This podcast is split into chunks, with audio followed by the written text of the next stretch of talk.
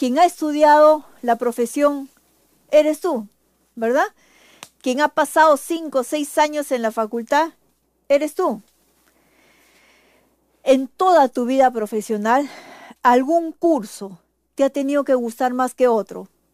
¿Sí o no? alguna parte de algún curso te ha tenido que atraer más que otro. ¿Mm?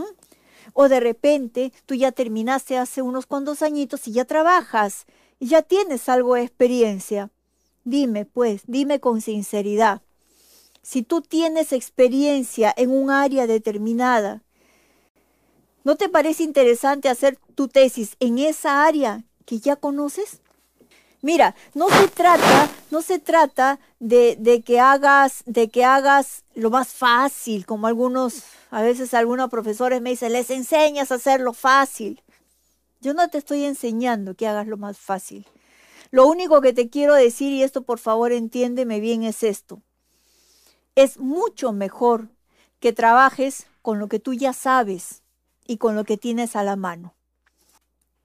Haz tu tesis con un tema que tú sepas, que tú conozcas, que tú manejes, que tú tengas experiencia, pero también trabaja con lo que tengas a la mano. No te hagas problemas, ¿sí? No, no, te, no te pases a, a, no te vayas a buscar, no sé, un tema afuera, en otra, en otra parte, porque eso no, no, te va, no te va a ayudar, más te va a demorar, ¿sí?